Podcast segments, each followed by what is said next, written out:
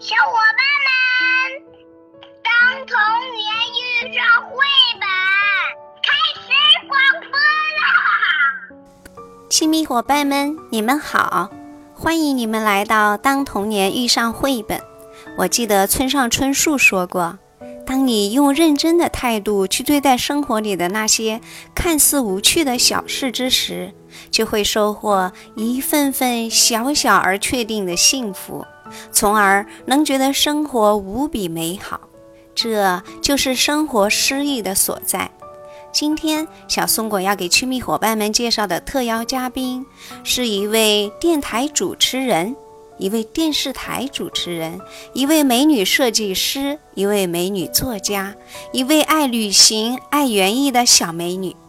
她就是梧桐，身兼这么多的身份，生活充实而精彩。居家的时候写着文字，养着花，还有两只可爱的小狗陪伴左右。外出的时候，彻底的放松心情，为下一次的创作积累素材。生活就这样如行云流水般的自如。今天他要跟我们分享的是六月份的布鲁塞尔园艺之旅。现在我们一起来听听吧。这一次随着世界花园之旅的旅行团。踏上比利时的土地，游览很多私家花园，给我一种非常震撼的感觉。比利时的私家花园不能和英国的私家花园相比，但是它却更加的低调而又奢华。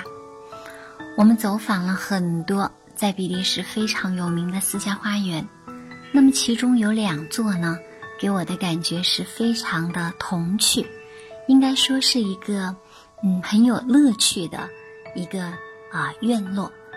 那么从这个主人的这种精心的布置当中呢，也能够看出主人内心深处那丰盈的，然后充满童趣的、有意思的这样的一颗心灵。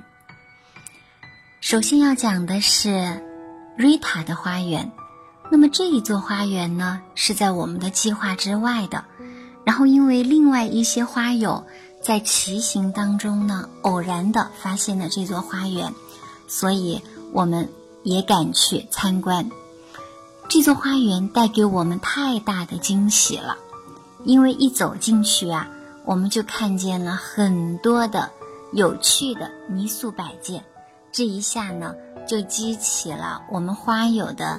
啊，极大的热情。花园的女主人瑞塔不是很善于言谈，但是呢，我们能够感受到她绝对是一位细腻而且极具生活趣味的艺术家。这些可爱的小小的雕塑呢，全部都是她用陶泥制成的。在走到花园里面呢，更加有许多的惊喜。有老人、孩子、动物、天使等等，每一件作品呢都可以是精美的艺术品。听说啊，这也让啊当地呢很多人慕名而来，买上自己喜欢的作品，然后呢放在自己的花园里面。瑞塔的花园在整体的布局上，它并没有做太多功能的区分。铁艺门和整齐的绿篱呢，就把花园分隔成前院和后院。前院呢是啊这一个家庭用作接待和工作的区域，他的工作室里呢更是堆满了数不尽的工具和颜料。由此呢，我们也能够感受到女主人对这项艺术的热情和专注。后院的整体感觉呢就会放松很多，坐在凉亭里面。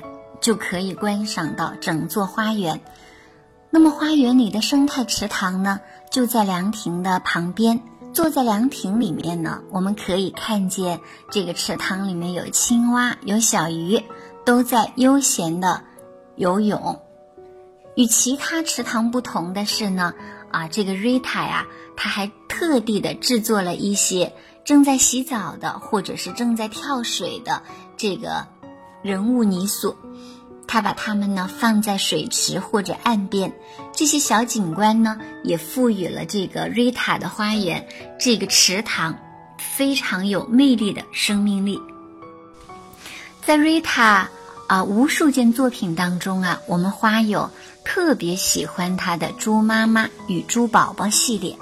那么呢，啊，她的花园里呢有很多可爱的小猪，这些小猪是怎么回事儿呢？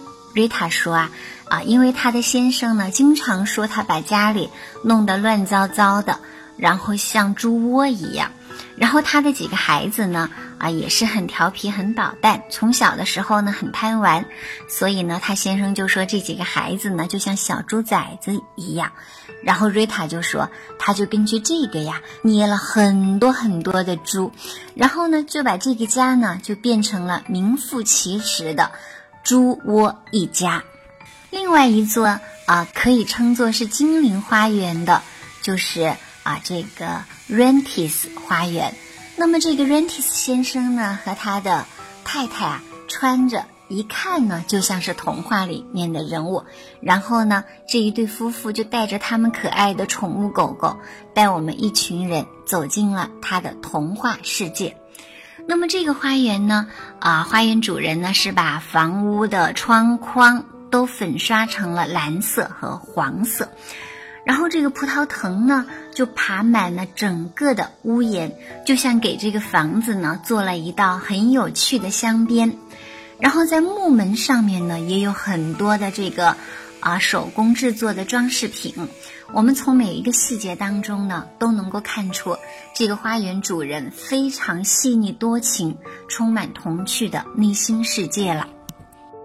这一家花园呢，不仅仅有啊这个类似刚刚说到的瑞塔花园的这个陶制玩偶，更重要的是啊，这个花园呢有太多真真实实的宠物小精灵们。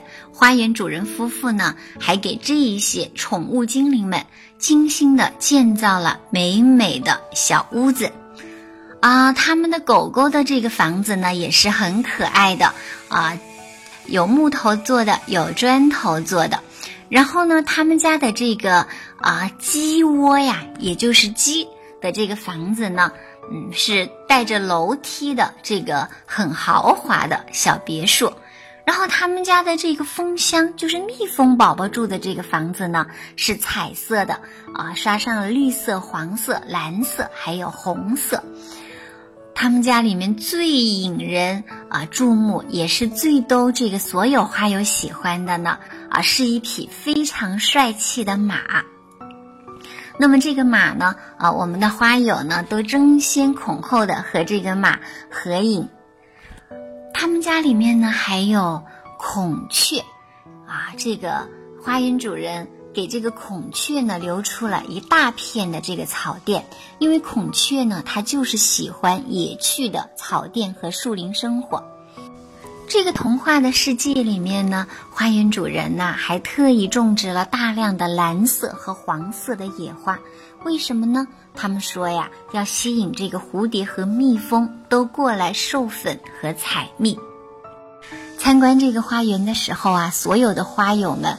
都很想在这个童话的世界里多待上几天，这样的话呢，就可以与花草、蝴蝶，还有宠物精灵们尽情的这个作伴和玩耍了。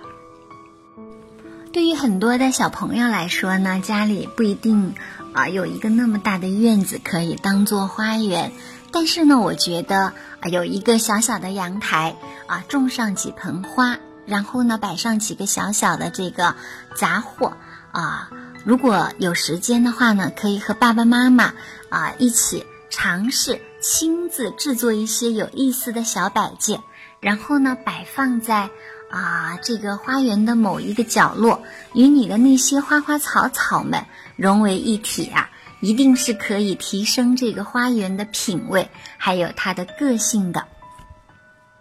也希望啊，小朋友们能够在这个养花养草与这个花草相伴的这个时间里呢，能够得到更多的生活的快乐。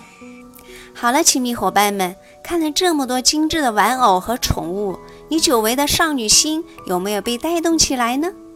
最后，小松果悄悄地透露一个小秘密：今天我们的特邀嘉宾梧桐就是小松果的亲妹妹。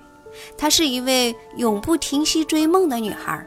看着她，我就会想起这样一句话：生命的长度我们没有办法改变，但是我们可以无限地拓展生命的宽度。她出版的书籍《红楼梦密码》。暗香、浮动、少妻，特别是《红楼梦密码》一书，引起了很多专家学者的关注与赞赏。所以说，生活除了眼前的苟且，怎能少了诗和远方？给自己的爱好留个角落，慢慢来滋养自己的生活吧。亲密伙伴们，今天我们就聊到这儿吧，下次再见。